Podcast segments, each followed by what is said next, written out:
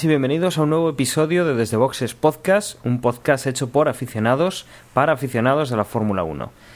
En este capítulo vamos a hablar de lo que nos viene, que es el Gran Premio de Austria. No es un gran premio nuevo, pero sí es un gran premio que retoma el calendario de Fórmula 1 tras haberlo dejado, pues eh, si mis datos no son erróneos, en el año 2003 para comentar un poco lo que bueno las noticias que ha dado esta semana que tenemos alguna muy buena eh, y lo que pensamos que puede ocurrir en, en, este circuito de Austria pues tenemos hoy a, a Agustín hola Agustín Hola, buenas. Después de bastante tiempo sin, sin dar señales de vida, pues sí, aquí estamos para comentar, como comentabas tú, buenas noticias y un circuito que, que reaparece en el calendario y a ver qué nos depara.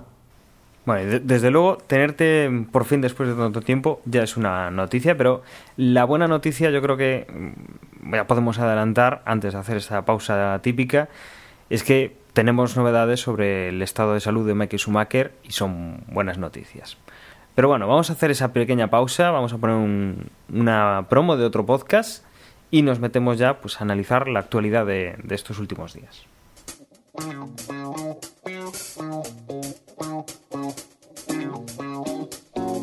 ¿Conoces la Asociación de Escuchas de Podcasting? Asespod es el primer lugar de encuentro para todas aquellas personas que escuchan este formato de audio.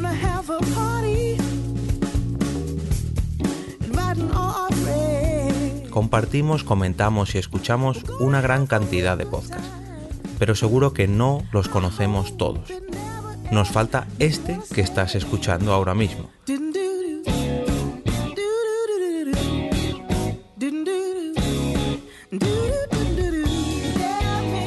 Queremos que tú, oyente de este podcast, formes parte de todo esto.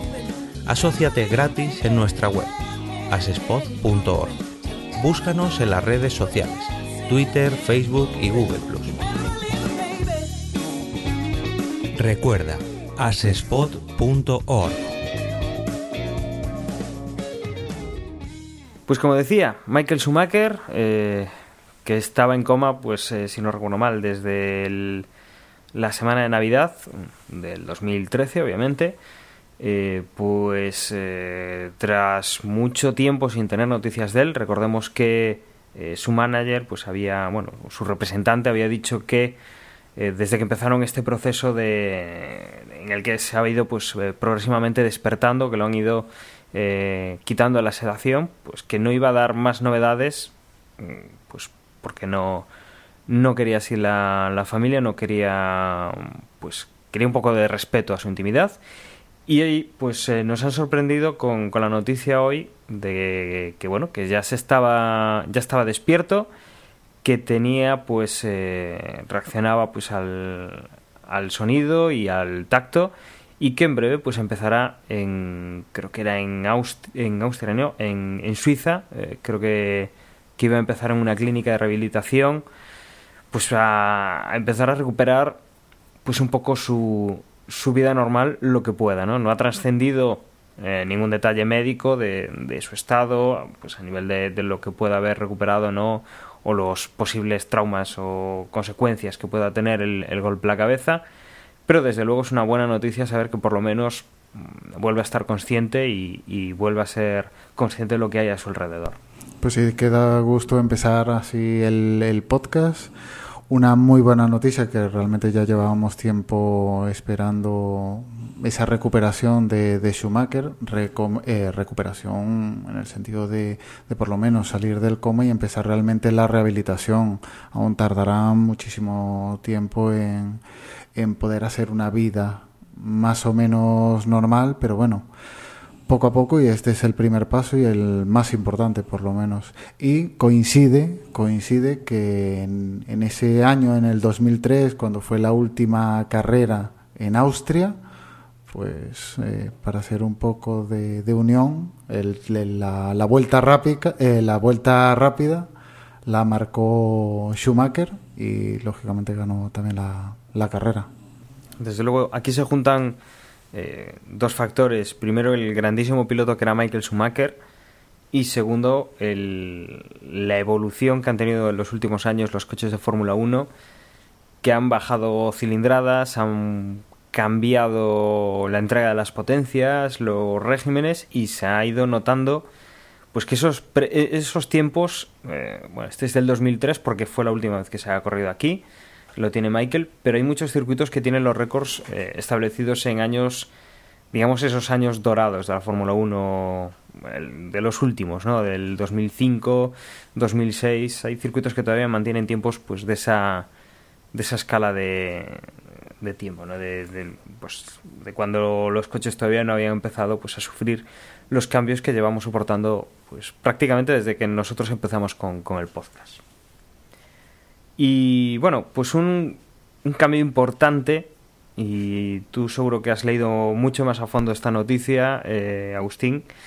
Eh, ¿Nos puedes comentar esto que, que bueno, que, que, está montando Ferrari para intentar reconducir su, eh, su trayectoria, ¿no? Que, vemos que, bueno, nosotros ya llevamos diciendo que Ferrari anda muy perdida desde hace bastante tiempo y que se está salvando por, por las manos que tiene Fernando Alonso, que demuestra pues que es capaz de sacar más que sus compañeros de equipo y que es capaz de sacar todo lo que da el coche, pero que bueno, que, desde la cabeza de, de Ferrari, de las mentes pensantes, pues algo parece que, que empiezan a, a sacar el limpio si no lo han conseguido hasta ahora, no sé que puedan sacarse de la manga.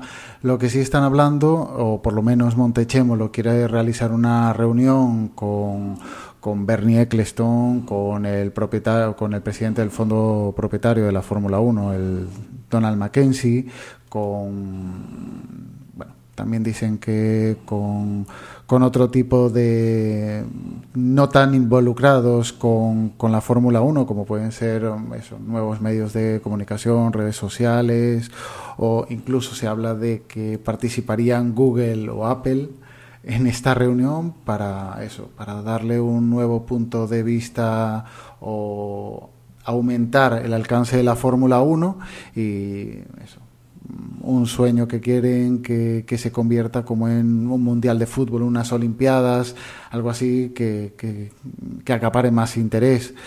Mm, yo creo que Montechémolo, en vez de estar mirando más eh, en el poder de la Fórmula 1, debería mirar la, lo que comentabas tú, la trayectoria realmente de Ferrari. No creo que Maranello puedan estar contentos eh, con, los últimos años de Ferrari y el futuro no parece muchísimo más prometedor. Tienen que haber muchísimos cambios y esos cambios no es en potenciar la Fórmula 1, sino ir evolucionando Ferrari, volver a ser el equipo que fue y después sí mm, participarían en esa, en esa eh, mejora de la proyección de la Fórmula 1.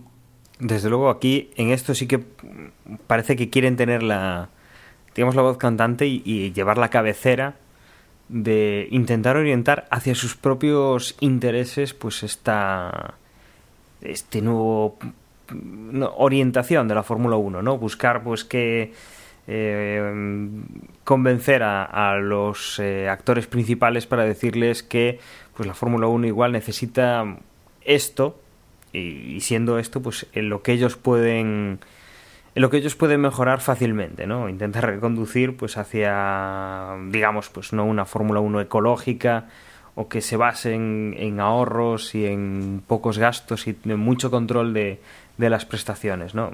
Es lo único que parece que pueden hacer ahora. El tema del equipo, pues sí que deberían plantearse eh, hacer algo, algo distinto y hacerlo ya, porque bueno, el, rumbo, ya lo decíamos en los últimos podcasts, yo no sé si eh, tú quieres comentar algo, o sea, creo que estarás de acuerdo con nosotros, ¿no? Lo último que fuimos diciendo de, la deriva del equipo, creo que no no habría mucho que añadir, ¿no? Pues aún volví a escuchar hoy el podcast de, del post de, de Canadá y coincido con, con, vosotros. Eso, ese comentario que hizo Emma de, de que sí, que en, los pre, en las prácticas del viernes parece que el Ferrari va muchísimo eh, mejor, que, que, parece que ha dado un pasito adelante y que el, el sábado y el domingo ese paso parece que es más bien hacia atrás es tal cual. Eh, eso de que Fer, eh, Montechémolo quiera hacer un cambio en la Fórmula 1 y estar él dirigiéndolo para que los cambios le favorezcan, eh, no creo que sea, bueno, no tiene poder ahora mismo, no, no es un puntero eh, que pueda girar, que pueda guiar la Fórmula 1 si él no consigue mejorar su propio equipo. Es que estamos hablando de, de que desde que Kimi ganó el Mundial, o que Massa pudiera haber ganado el Mundial, pero fueron dos campeonatos que fueron casi por sorpresa que lo pude, los podían ganar, es que no han hecho nada con Alonso, que se suponía que iba a ser el bastión con el que Ferrari volviera a dominar la Fórmula 1 y ser ahí el, emblema Mm, están haciendo el ridículo más que nada. Eh, es un coche que no, no, consigue dominar en ningún punto, ni, ni en carrera, ni en velocidad, ni nada.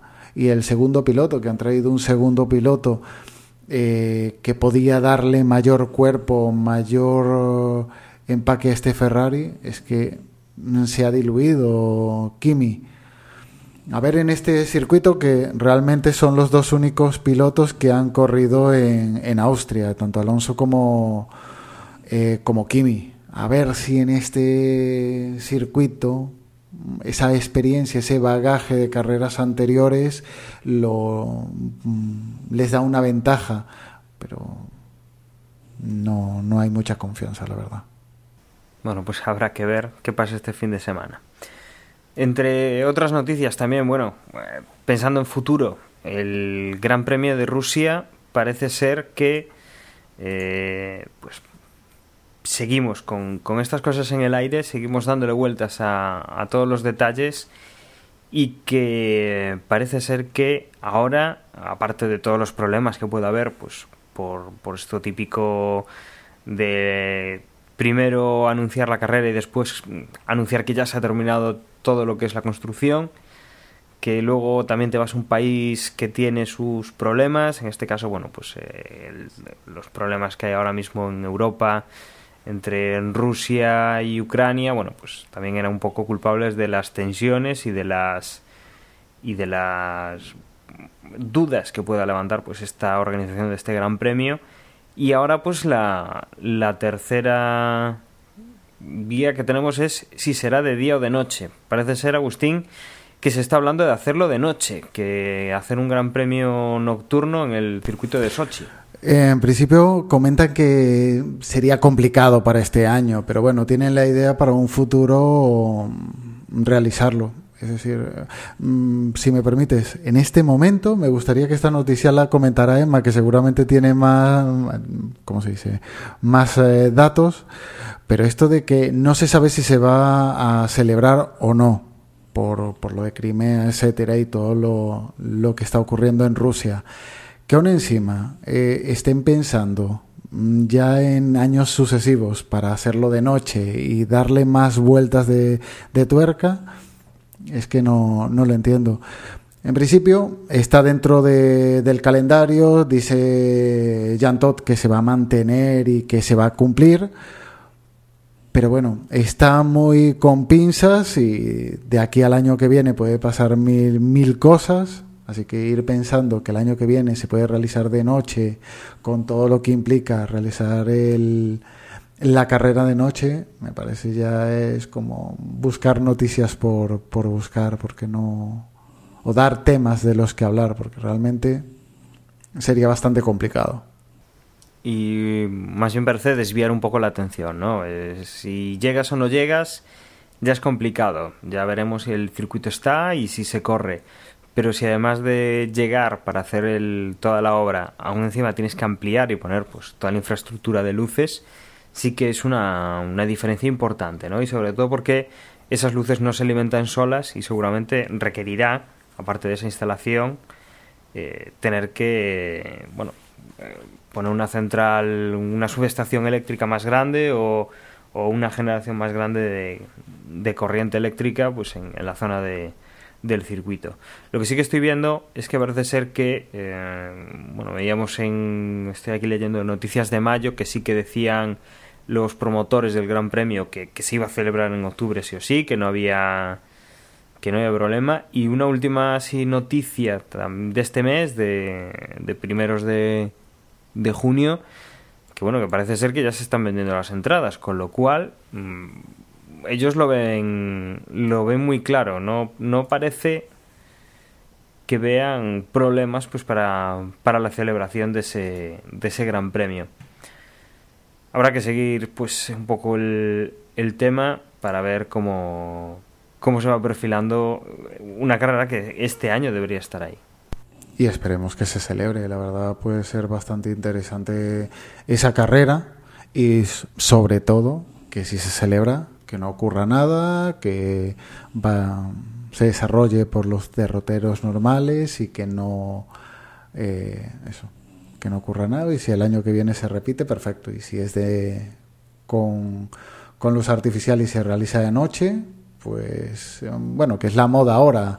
Parece que desde que fue el de Singapur de noche, parece que todas las carreras tienen que ser de noche para darle otro, otro plus. Entiendo que el mercado europeo, el, el horario europeo es el que prima, pero bueno, ir forzando todas las carreras o todos los circuitos nuevos que puedan entrar, que sea un poco de, de la parte este, que, que, sean de noche, no sé, ya, ya cobra bastante Cleston como para, para poner ese tipo de, de condiciones en, futuros circuitos. Mira, estoy, estoy viéndolo así por encima te puedo decir que, por ejemplo, de Abu Dhabi, última carrera de este año, Virgen Santa, Virgen Santa, los, bueno, las entradas VIP de Abu Dhabi, última carrera de este año, que es en noviembre, que valen 1.800 euros, bueno, todas esas están, están agotadas ya. Todo, lo más caro está agotado. Pero bueno, a lo que iba. Eh, estas entradas están a la venta y ya, ya incluso se están agotando gradas. Gran Premio de Estados Unidos, eh, Gran Premio de Brasil. Eh, pues sí, están todos, todos vendidos. Con lo cual, bueno, todos vendidos en venta, me refiero. Y en Sochi, mm, lo digo a través de la página oficial, de la página de la, de la F1, eh, pues todavía no se pueden comprar. Y estoy viendo que, bueno, pues mm, de las carreras de este año, porque ya digo que del año que viene sí que están eh, disponibles, bueno, pues en la web y te dice que, todavía eh, no han salido, pero que te puedes registrar. Lo mismo te dice con Sochi este año, o sea que no lo tienen todavía muy, muy claro. Igual los promotores sí las están vendiendo por su parte, pero está en la página de la F1 parece ser que todavía no. Entonces, bueno, habrá que estar un poco pendientes. Eh, seguimos hablando de futuro. Eh, hablamos ya, pues, de lo que parece ser que se va a perfilar para el año que viene en cuanto a los test de pretemporada, eh, como la vuelta de esos test a España y la desaparición de lo que hemos tenido este año de los test de temporada. Es decir, esto es que, que hemos estado viendo las, en algunas carreras ya esta temporada y es que eh, los pilotos pues se quedan en eh, una semana o los equipos más bien algunos pilotos eh, sí que prueban otros pues se lo dejan a los a los pilotos suplentes que pueden probar los, los coches no mm, si no recuerdo mal esta medida de hacer test de temporada se buscó un poco pues para, para que estos estos nuevos motores se pusieran en rodamiento, se pudieran probar un poco más y la fiabilidad pues no se viese comprometida para este año, pero que bueno, que el año que viene en teoría desaparecerán y que sobre todo pues se volverán los test a, a, España. Este año pues los tuvimos en, en Abu Dhabi si no recuerdo mal. Y, la verdad es que si no recuerdo mal irán ahora pues al circuito de Montmeló que tanto tanto se conocen los equipos y no recuerdo si al de Jerez, eh, que también, bueno, pues últimamente ya era un, un, circuito pues que aunque no se corra allí pues eh, sí que se entrena todos los años por lo menos una semana aquí en el circuito en el circuito de Jerez. Viendo la política de la Fórmula 1 la, la, que están llevando a cabo ahora es más congruente. Disminuir los costes eh, utilizando los dos circuitos españoles, por decirlo así, el de Montmeló y el de Jerez, para realizar los test de pretemporada, es más lógico que trasladar todo a, a Bahrein. ¿No es Bahrein donde se hacía? ¿O Abu Dhabi? No, Bahrein, Bahrein. Bahrein. Bahrein, Sí, sí. Bahrein, efectivamente. Eh, desplazar todo a Bahrein, todo lo que significa desplazar los, eh, vamos, los camiones, equipo, todo, y volverlo a traer para Jerez, porque aún este año se realizaron, creo que fueron las eh, dos en, en Bahrein y una en Jerez, y intercaladas aún encima, creo que fueran. No lo recuerdo bien, pero creo que habían sido intercaladas, es decir, que parecía estúpido. Entonces, ahora que sean las dos en, en España, mm, es más económico quizás el, el trasladarlo en local. Y bueno, a ver qué no. Igual es distinto el clima, pero bueno, ya los equipos ya han, ya han ensayado en Montmeló en años anteriores y Jerez, lo que dices tú, es un, es un clásico en, este tipo de, de test. Pues es un circuito que lo, lo, conocen muy bien todos los equipos. Y siguiendo pues con, con las noticias que hemos ido escuchando esta semana, eh, tenemos pues que parece ser que hay... Bueno, ha seguido habiendo rumores con, con el equipo Forza Rosa, eh, que era el, el, otro que tenemos pendiente de entrar en Fórmula 1 para los próximos años, y que parece ser que ya tiene el visto bueno de la FIA y que bueno pues eh, entraría ya pronto a la parrilla eh, de la Fórmula 1 se hablaba pues de 2016 aproximadamente eh, ya no la temporada que viene sino la siguiente y que bueno vendría con algunas caras conocidas que bueno pues sería Colin Colles el que pondría un poquito el pues el mando en, este equipo y que habrá que ver un poco qué es lo que qué es lo que hace la, la FIA eh, con bueno la FIA o, los bueno quien tenga la competencia en esto con los equipos que tenemos ahora en parrilla porque podemos seguir metiendo coches en la pista podemos seguir poniendo chicane móviles pero en algún momento habrá que empezar a quitar y no solo a, a sumar más coches a esa parrilla, ¿no? Igual tienen información de que alguno de los equipos estos eh, de cola igual desaparece o absorbe a uno de estos nuevos equipos absorbe eh, a uno de ellos. En cualquier caso, mmm, por, eh, por, las noticias que se leen, tanto el, el Forza Rosa como el de, el de Haas, el de Jen Haas, estarían preparados para este año, pero que no quieren forzar la, entrada y que entrarían en 2016. Pero eso sí, le están dando bastante eso, notoriedad a la entrada. Ya se habla de que tienen fichada o quieren sentar a la chica esta, la americana, la Danica Patrick que creo que forma eh, está corriendo ahora mismo eh, la Indy creo que corre no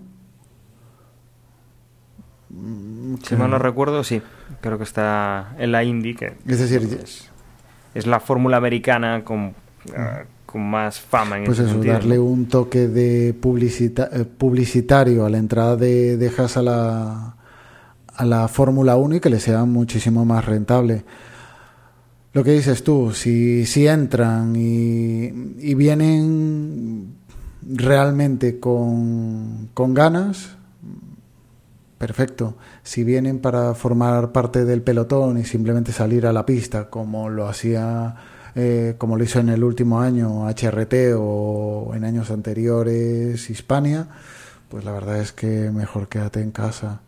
Pero bueno, vamos a darle un voto de confianza, que pueden hacerlo bien. Eh, Forza Rosa ya está buscando un jefe de diseño bastante importante. Eh, entonces, bueno, mm, podría ser que lo hicieran bien. Entonces vamos a darle ese, bote, ese voto de confianza.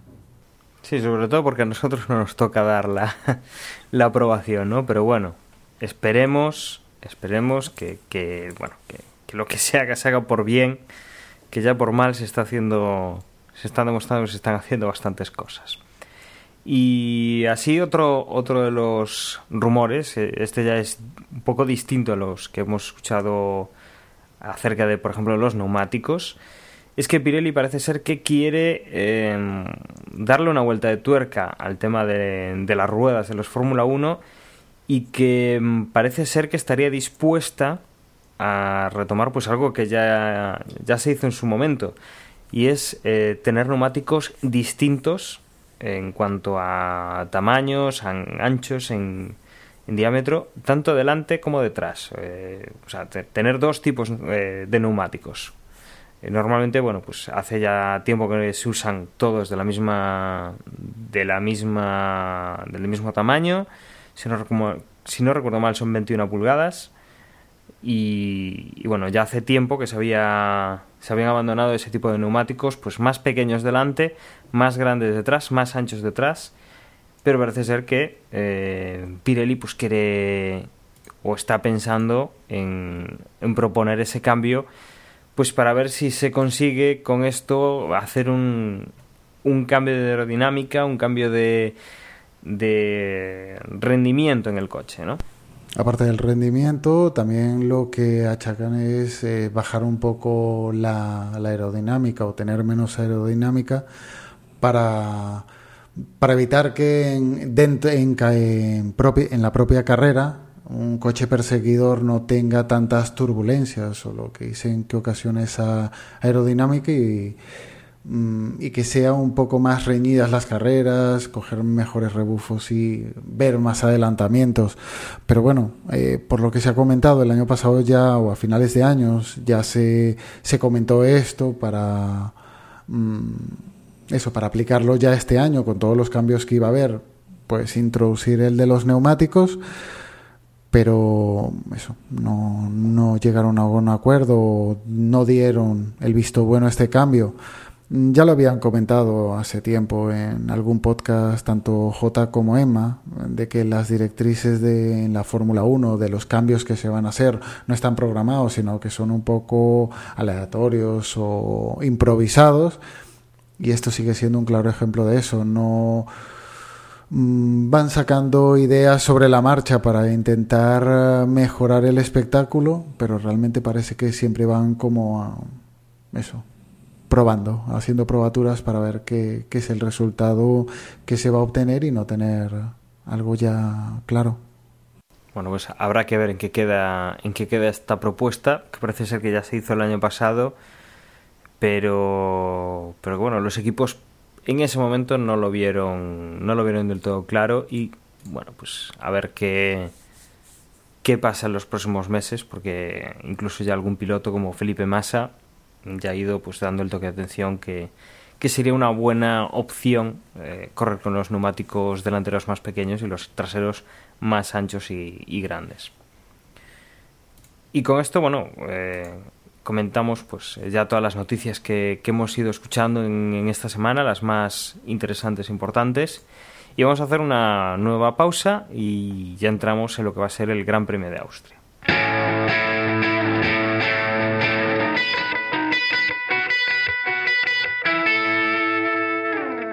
Bueno, pues Gran Premio de Austria, Agustín, lo comentábamos tú y yo cuando preparábamos esta carrera.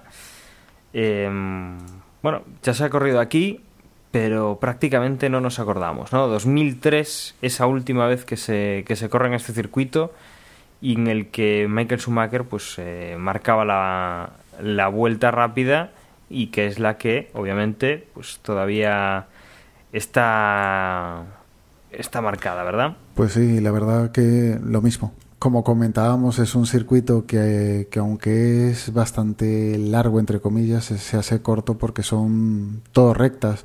Entonces eso le viene bien a los coches rápidos. Igual es un circuito que no, no le vendría bien a, al, equipo de casa, a Red Bull. Pero bueno, a equipos como eh, Williams, que son bastante rápidos, que tienen una punta bastante interesante, mm, bueno, en todos los Mercedes, pues son los que pueden llevarse el, gato al agua.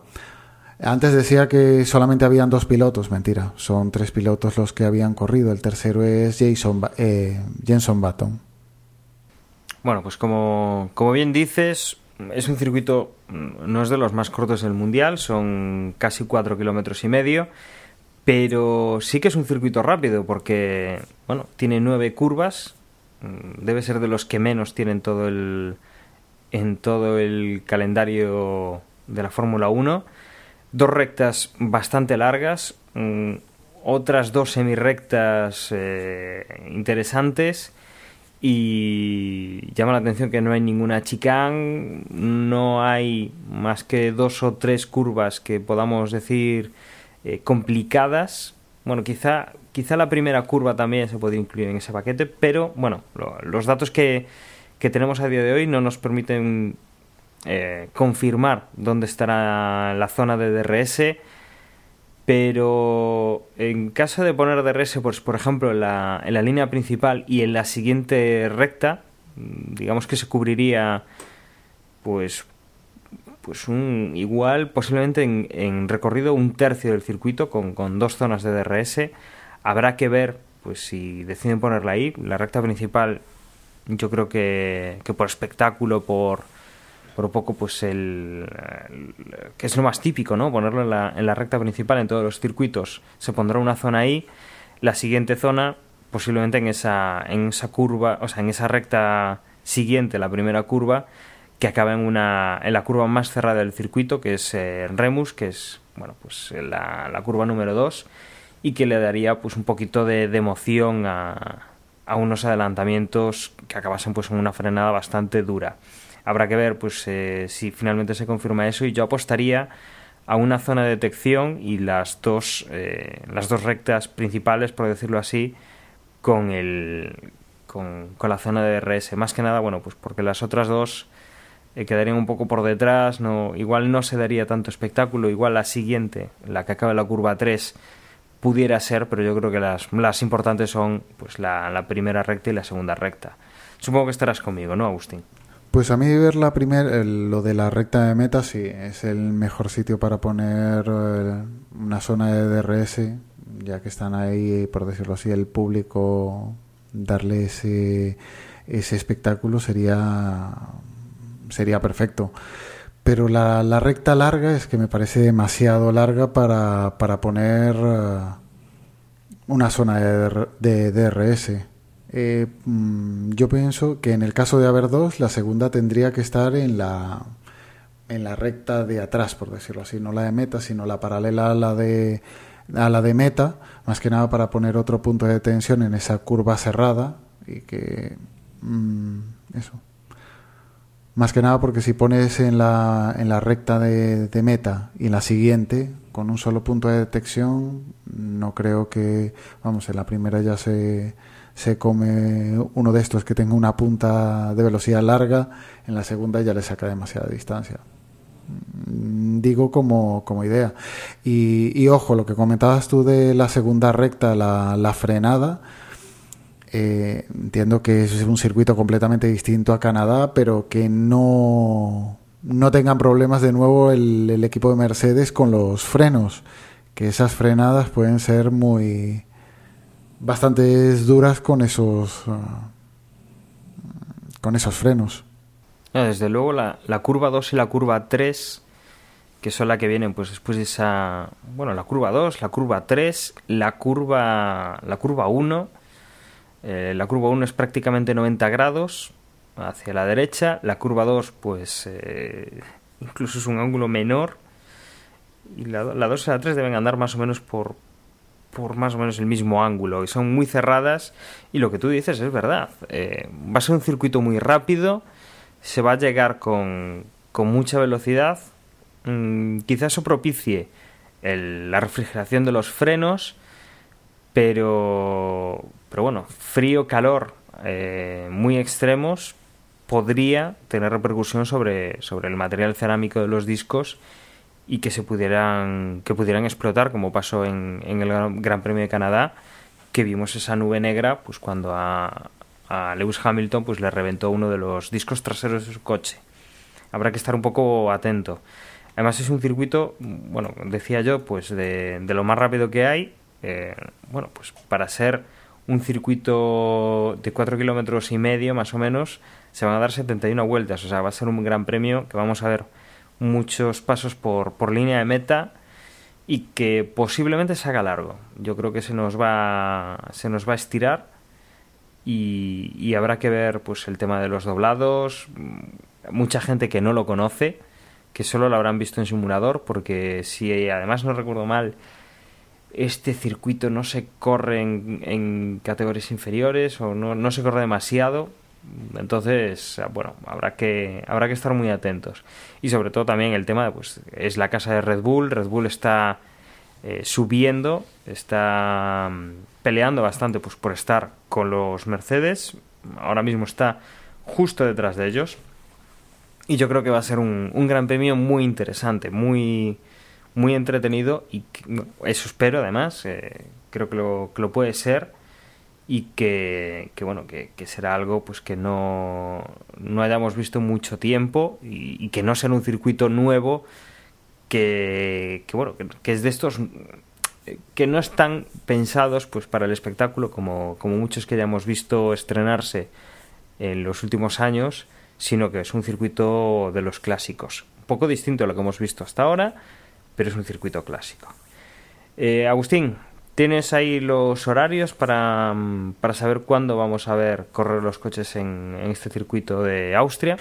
Pues sí, te, te digo, el, el, viernes serían los primeros libres a las 10, eh, los segundos libres sería el, el, mismo viernes a las 2 de la tarde, a las 14, el sábado los terceros libres serían a las 11 y la calificación sería a las 2 de la tarde, y lo mismo que la carrera, el domingo a las 2 de la tarde.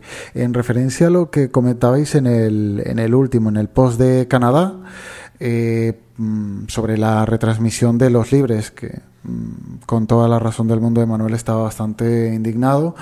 Eh, han hecho un comunicado, no sé si fue el propio eh, el presentador o Jacobo Vega, el que comentaba los, los horarios y sí que los van a retransmitir en Neox. Es decir, o bien han, han rectificado o bien los horarios de Canadá no le eran muy propicios para la programación y por eso no los introdujeron. Entonces ahora por lo menos eh, recuperamos eso, esa retransmisión de los libres, los primeros y los segundos en Neox. Los terceros creo que leí que era en, en Neox también y la calificación ya en, en Antena 3, aquí en España, claro, hablo. Bueno, de, desde luego el grupo A3 Media pues se caracteriza pues porque le importa un bledo repartir eh, las bueno las las audiencias entre sus canales, sino que tiene que estar en el canal principal y seguramente aquel fin de semana pues tendría algo interesante que poner y no querría que ni siquiera sus propias cadenas eh, compitiesen con eso, ¿no? Ya, ya ha pasado con, con tenis y el fútbol de segunda división, obviamente con el de primera se cargaría en el tenis. Y bueno, pues pues eh, el mosqueo de Manuel era, era fino el otro día porque, porque además es eso, o sea, las dos primeras sesiones eh, son un juego, eh, salen los coches a, a, calentar, por decirlo así, y donde hacen las cosas interesantes es en la tercera, donde se ve algo más cercano y que, que bueno, Manuel se, se, lo ve todo, pero, pero claro, la importancia es, es esa segunda, esa última sesión antes de la clasificación y esa sí que no, no la pero pudo el punto ver. donde tenía mayor razón Emanuel no era que lo echaran o no en la cadena principal o en otra cadena, es que ¿por qué no están disponibles en la página web? Ahí no le va a afectar a una contraprogramación. Quien pueda entrar en la página web para verlo es que seguramente ni vaya a ver la televisión en ese momento. Entonces no, no va a suponer una caída en la audiencia. Entonces, y ya lo tiene pago, es decir, que no le va a tener más coste. No sé si supone, eh, no sé qué presentadores tienen los libres últimamente, pero sería el único coste que tendría, porque la señal la pinchan, la emiten y ya está. No, no tendría mayor coste. Y si es un presentador que ya está ahí, bien sea Lobato, bien sea Jacobo Vega, los que lo vayan a comentar, eh, a comentar, ya están allí, ya están desplazados, ya están cobrando. ¿Qué más te da que, que lo retransmitan vía web? Es que no. Desde luego, sentido, sentido no nos tenía ninguno. Y como explicación tampoco hubo, pues, pues me parece que bueno. Que tendremos suerte si este fin de semana los podemos ver. Como decías, el sábado serían a las 11. Entonces, intentaremos ver eh, esos libres y, y serán con los que podamos intuir lo que pasará en la carrera. Eh, nos quedaba por decir, dijimos sin confirmar el DRS, dimos nuestras opiniones, la línea de meta y entre la curva 1 y 2, la siguiente, la siguiente recta. Eh, creo que Manuel apuntaba, por lo que yo veo por aquí, también como tú entre la 2 y la 3, por lo que nos señala aquí en, el guion. Pero, pero bueno, falta por confirmar, no tenemos experiencia, dado que en el 2003 estábamos lejos de, de conocer qué era aquello del DRS. En neumáticos, blandos y super blandos. Eh, los compuestos más blandos que tiene Pirelli, mmm, pues para este, para este circuito de, de Austria muy conservadores o no quiere arriesgar al ser un circuito que igual el, el, asfalto es bastante nuevo, supongo que lo habrán cambiado desde 2003 y a ver, a ver cómo, cómo se comportan. Red Bull hace suya aquella máxima de no hemos reparado en gastos, con lo cual seguramente tenga un circuito con asfalto excelente. Entonces veremos qué tal se comportan estos neumáticos y veremos eh, qué tal ha quedado el circuito porque creo que algo de, dinero sí que han puesto para dejarlo todo en unas condiciones perfectas. Con esto, Gus, hace tiempo que no lo haces con nosotros. Eh, vaticínanos un resultado para esta carrera. Pues para ser congruente con lo que he dicho anteriormente, no voy a poner a un Mercedes delante me refiero ni, ni a Hamilton ni a Rosberg porque entiendo que puedan tener algún problema de nuevo. Eh, un Red Bull, la verdad es que no lo veo aquí como dominador, así que pondré de primero a. No sé, por, por romper ahí la, la banca. Vamos. No, Chilton. Chilton no, Chilton. pero te voy a poner Bianchi. a botas, hombre. Botas creo que las últimas carreras no lo, no lo ha hecho mal y con una punta de velocidad interesante en este circuito puede hacer algo. Te diría Massa, pero es que Massa en carrera es que si, si lo hace bien es que le va a pasar algo malo, como pasó en Canadá. Es decir, que no, no lo veo. Entonces vamos a poner de primero a, a Botas. Eh, segundo, espera que no que no te sé decir. De segundo vamos a poner a, a Rosberg de nuevo. Y de tercero te voy a decir a eh, Alonso. Rompo la, la banca, ¿eh? Increíble, increíble. Me lo pones fácil y difícil. Podría. Podría decir que. Que bueno, me, me puedo ir a lo seguro. Mm, mm, mm, que seguramente sea lo que haga. Eh, creo que la punta aquí va a ser importante a nivel de velocidad. Creo que los Mercedes van a arrasar. No sé si habrá pues dudas pues con, la actuación que puedan hacer los Red Bull. Pero eh, vamos a decir Hamilton Rosberg Creo que Hamilton ya ha visto demasiado el alerón trasero de Rosberg y ha visto demasiado los pits en tiempo de carrera, como la carrera pasada. Y para redondear el, por, el podio, vamos a decir que Ricciardo. Me parece que, que Vettel lo está intentando, pero que Ricciardo le está comiendo los mocos. Algo que no pensábamos que fuéramos a ver la temporada pasada, cuando se anunció su, su ascenso desde Toro Rosso a, a Red Bull, pero que, que bueno, que, que, yo creo que se lo está ganando el chaval y que le está poniendo pues muchas ganas. Entonces, voy a decir eso. Eh, Hamilton primera posición, Rosberg en segunda posición, tercera posición para eh, Dani Ricciardo. Bueno, y aunque estamos finalizando el, programa, ya con nuestros dos pronósticos, el de Gus y el mío, vamos a hacer una conexión rápida con nuestro compañero Emmanuel, eh, que se apunta a hacer su pronóstico, ha llegado a tiempo para, para eso. Emanuel, Gran Premio de Austria, mm, primero, segundo y tercero. Hola chicos, bueno, no me he querido perder ningún desde boxes esta temporada para hacer una racha ahí completita. Y bueno, mi podium para Austria es Hamilton primero, segundo Ricardo y tercero Vettel. Te veo muy decidido, lo tenías muy pensado. Eh, Gus decía, bueno, porque tú esto no lo has escuchado, eh, y se basaba en su en su comentario de que eh, a ver si los Mercedes con las frenadas duras que hay en la curva 2 y un poco en la curva 3 a ver si van a reventar los frenos. Tú y yo hemos puesto a yo he puesto a los dos en primera y segunda posición, a Hamilton y a Rosberg y tú has puesto a Hamilton.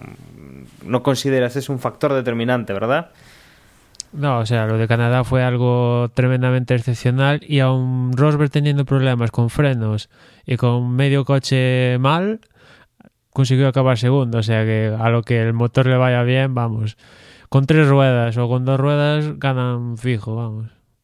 No pongo ahí doblete por, por, por, por apostar por algo de diversidad, pero vamos. Si no, pondría ahí un doblete como tú, Dani. Sí, no, nos arriesgamos poco en este podcast porque tampoco hay mucho lo que arriesgar, la verdad. ¿Qué te, iba a decir? Ya aprovechando que te tenemos aquí, mmm, teníamos una discusión eh, un poco pues por, las indicaciones que creo que has dejado tú, marcadas sobre este plano que teníamos con, con las posibles zonas de DRS entre la curva 9 y la 1, la, la recta de meta, y entre la curva 2 y la 3 es tu, tu opinión, tu no pues sé, esas zonas de DRS las vi en base a un vídeo de Red Bull eh, que comentaban así datos del circuito y hacía una vuelta en plan virtual al circuito y, y las zonas de DRS que, que marcaban en el vídeo pues eran precisamente estas. De ahí es donde saqué las zonas porque no, no hay ningún dato que yo sepa a día de hoy. No, oficial estuvimos buscando y, obviamente lo comentábamos, el circuito la última vez que se corre, o que por lo menos en constancia, es 2003, que, que bueno, ya ha pasado tiempo, obviamente el DRS no lo teníamos y, y no hay una indicación obviamente pues de, de dónde estará ese DRS. Eh, yo decía igual entre la curva 9 y la 1, recta de meta, y la curva 1 y la 2. Iba a ser bastante larga, pero bueno, se puede recortar por temas de seguridad, de, quizás, de que puedan frenar. Quizás si fuera ese el caso sería una ventaja demasiada para el que consiga tener el DRS en la primera zona y claro, tener una segunda zona ahí seguida quizás será mucha ventaja y por eso han puesto dos, pero separadas, ¿no? De hecho, el circuito casi podrían, salvo el sector este así con una curva así un poco más más revirada, el circuito entero casi podría ser DRS continuo, porque... Sí, cierta, ciertamente se prestaría. Eh, bueno, yo comentaba, eh, circuito que eh, el, el récord está en 1.08, dejado por Michael Schumacher en 2003 habrá que ver si, si pueden con ese récord o no. Es un récord de hace 11 años, pero que se ha hecho con coches pues que, que, eran unas máquinas, eh, cosa que ahora pues son, son unos, no sé, algo con hardware y software, con problemas intermitentes de potencia y que veremos si son capaces de superar el tiempo que se hacía en el 2003. Mm, en otros circuitos sí que hemos visto pues tiempos del 2008, 2009, 2011 que, resistían pues los tiempos de, coches de, hoy en día, pero bueno, de 2003 no teníamos un, tiempo tan antiguo. Habrá que ver si, si sigue siendo una referencia o no. Yo creo que ni se van a acercar, ¿eh? porque hay bastantes grandes premios que hay el tiempo récord de, del del circuito es en torno 2003, 2004, 2005, como mucho 2006. O sea que, no sé, yo diría, me estoy aventurando mucho, pero entre 1.10, 1.12 por ahí andará el tiempo de la pole. Entre 1.10 y 1.12. Bueno, veremos a ver entonces en, en qué queda la cosa. Bueno, no sé si tienes, si quieres comentar alguna cosa más, aparte de esta emboscada que te he preparado así, sin, sin haber escuchado lo que decíamos antes eh, Gus y yo. Eh, bueno, hemos comentado la noticia de, de Michael Schumacher, mm, que algo fenomenal pues para, para este deporte, eh, que alguien, alguien como Michael pues, se recupera después de ese accidente que ha tenido. Y no sé si tú querrás pues añadir alguna cosa con, con esto. No, pues Schumacher que una muy buena noticia, ¿no? Y que ahora le espera una, un largo tiempo recuperándose y, y, en algún momento, no sé cuándo, pues saldrá alguna imagen pública del estado actual de Schumacher que imagino, viendo que ha estado casi, bueno, sí, seis meses en coma y todo esto, pues actualmente debe ser, no por especular, pero debe haber perdido una masa muscular gigantesca y, no está para pa hacer, digamos, verse cara al público, ¿no? Y aparte de todo el tema cerebral y tal, imagino que igual vemos la primera imagen de Schumacher, pues igual, si todo va bien, unos cuantos años, a no ser que haya algún tabloide de esto sacando alguna imagen de espía. Y, y al margen de eso, eh, no sé qué no sé qué hablaste en torno al yo lo, yo lo puse en el guion que le puse concilio de, de Ferrari lo que quiere Montechémolo ahí una reunión algo grande con todos los actores que de la Fórmula 1 incluso con Google y Apple que lo, ha, lo han puesto Ferrari en el, en el comunicado. Y si se lleva a cabo pues serán buenas noticias porque bueno tiene que ponerse en serio y no esto de hacer negocios que uno se lleve 3.000 millones y el otro deje de perder, sino que se pongan en serio y miren por el deporte más que por el dinerito, que una cosa llevará a otra, pero lo principal es mejorar la imagen de la Fórmula 1 y el espectáculo sobre todo de cara al, al espectador y si consiguen que eso, meter todos los actores ahí, redes sociales, que Griston abra la mano, motoristas, ingenieros, también tiene, yo imagino que no lo han puesto en el comunicado de Ferrari, pero alguna representación de, del espectador, no sé, alguna asociación de espectadores se debe de formar o algo, porque los espectadores reclaman esto y lo otro, pero no sé, no, no se forma ninguna asocia asociación que, que, presione para ver cambios, porque al final siempre dependemos de lo que se le ocurra a las mentes pensantes y principalmente lo que les ocurre a estas mentes pues es menos cuatro cosas, el resto es poco, poco, o sea que vamos a ver si se da la reunión, cuánta gente va, y cómo va y todo esto y a ver qué sale.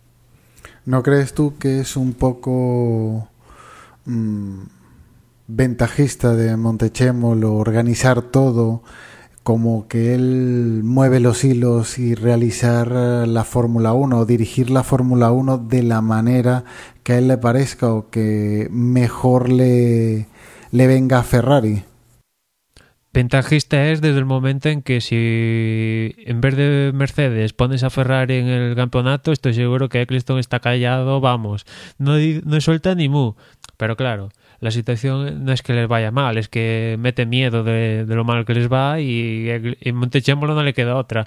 Viendo que el equipo sacan cosas nuevas y van a peor, pues no sé, cambiar la Fórmula 1 entera y el único que lo puede hacer de ahí del, de la parrilla, pues es Ferrari, porque mm, digamos Red Bull sí tiene ahí ha ganado los últimos cuatro años pero digamos no tiene el no sé si decir carisma pero Red Bull lleva unos cuantos años y tiene firmado hasta 2020 pero todo el mundo sabe que el día de mañana se va a marchar y por otra parte, todo el mundo sabe que Ferrari, salvo, no sé, que aquí haya un, venga un meteorito, Ferrari va a continuar en la Fórmula 1, con lo cual la gente se va a quedar con, con Ferrari antes con Red Bull al final de todo.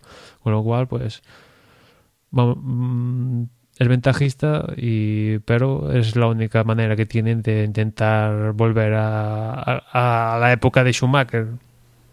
Pero si no consiguen em, mejorar el propio equipo, que llevan siete años intentando hacer algo, eh, realmente es la persona Montechémolo para dirigir el futuro, el proyecto de futuro de la Fórmula 1 o mejorarla. Pues no. O sea, es lo que pienso. Yo no, o sea, ni alguna vez lo comentamos, pues no, ni Eccleston, ni, ni ni todos estos, pienso que hay que tiene que meter, o sea, tiene que venir gente nueva que aporte otras cosas, porque Eccleston sí multiplicó la Fórmula 1 por 50.000, le dio audiencia como casi menos el fútbol y cuatro más, es el que más audiencia tiene globalmente, multiplicó las ganancias comerciales casi inexistentes de su época, bueno, a forrarse completamente, y Ferrari lo mismo, lleva años y años ahí, es, no sé ahora, pero todos los pilotos quieren conducir para Ferrari, esto, lo otro, pero eso es es lo que hay. O sea, yo por mí, mañana estarían en la calle Eccleston, Montechémolo y ponme el nombre que quieras ahí, que lleve 50.000 décadas ahí. Pero están ahí y no sé, nadie se anima a decirle, venga, ya es hora de que cojas tus cosas y con tu jubilación de peta euros que tienes ahí en el banco, pues te calmes, mires la Fórmula 1 desde la tele que te la vamos a enseñar de una forma mejorada con redes sociales, canales en YouTube y todas estas cosas de, de esto, del 2014. Hablando de YouTube, hemos comentado, eh, hemos comentado antes que el cabreo que tú tenías la, la semana pasada con lo de Antena 3 eh, no sé si has visto que han, como han informado de que este fin de semana sí que retransmiten tanto los libres 1 como los 2 en, en Neos. Así que esta semana por lo menos han, han corregido el fallo anterior. Bueno, y los libres 3 también, ¿no? Porque fue el que falló en, Canadá. Es que por horario sí, lo pueden... Bueno, yo para mí no, no había, no hay excusa, o sea ponen 40 millones o lo que sea por temporada y se, se, dan el lujo de poner una película o no sé qué historias tenían puesto en los otros canales y aparte teniendo internet que ahí el otro día Gerardo decía bueno igual tenía mucho ancho de banda vamos no me fastidies aquí como decía yo es el presumen de ser el grupo líder tienen ahí una cosa que se llama tres players no sé qué que es con todos los contenidos que da que da los canales, que se supone que eso debe consumir ancho de banda y tal, y no vas a poder con la Fórmula 1, vamos, es que si no das con el retransmitido algo en directo por solo por internet, pues cierra el grupo audiovisual directamente, porque vamos, si en 2014 no puedes emitir algo por internet audiovisualmente, siendo un grupo audiovisual, pues no sé, cerrar. Bueno, se ve que el mosqueo, como, como bien decíamos, te dura y que, que no te ha molado el tema de, de que no pusieran los libres 3. Bueno chicos, yo no sé si tenéis algo más que, mm, que añadir, sobre todo tú, Emma, que, que has llegado más tarde. Eh, y si no, pues eh, vamos cerrando, recordamos medios para contactar y, despedimos. Bueno, pues voy a interpretar que no. Eh, pues nada, yo os dejo, os recuerdo que tenéis todo, toda la información de, del podcast y que rodea pues, a este gran premio en desdebox.es y ahí pues podéis dejarnos comentarios cuando pongamos el post de, este podcast. Y bueno, ahora Emanuel y Agustín os recordarán cómo contactar con nosotros y cómo escucharnos. Pues yo recuerdo que nos, nos, podéis encontrar por Twitter, la dirección es twitter.com para desde boxes, también nos podéis encontrar en Facebook, la dirección es facebook.com para desde boxes, también nos encontráis por Google Plus y por mi parte nada más, nos escuchamos en la próxima carrera. Y nada, muy contento por estar um, aquí de nuevo, saludo a mis compañeros que hoy no han podido estar, a Ger, a OJ y a, y a Jorge. Y nada, si queréis, ver la página, acceder a, a la página desde box.es, recordar hacer la porra, por favor. Y nada, y si estáis en movilidad y queréis hacer la porra y tenéis un dispositivo Android, entrar en, la, en el Play de Google, ahí buscáis desde boxes, instaláis la aplicación y desde la propia aplicación podéis hacer la, la porra. Así que hasta la semana, un saludo.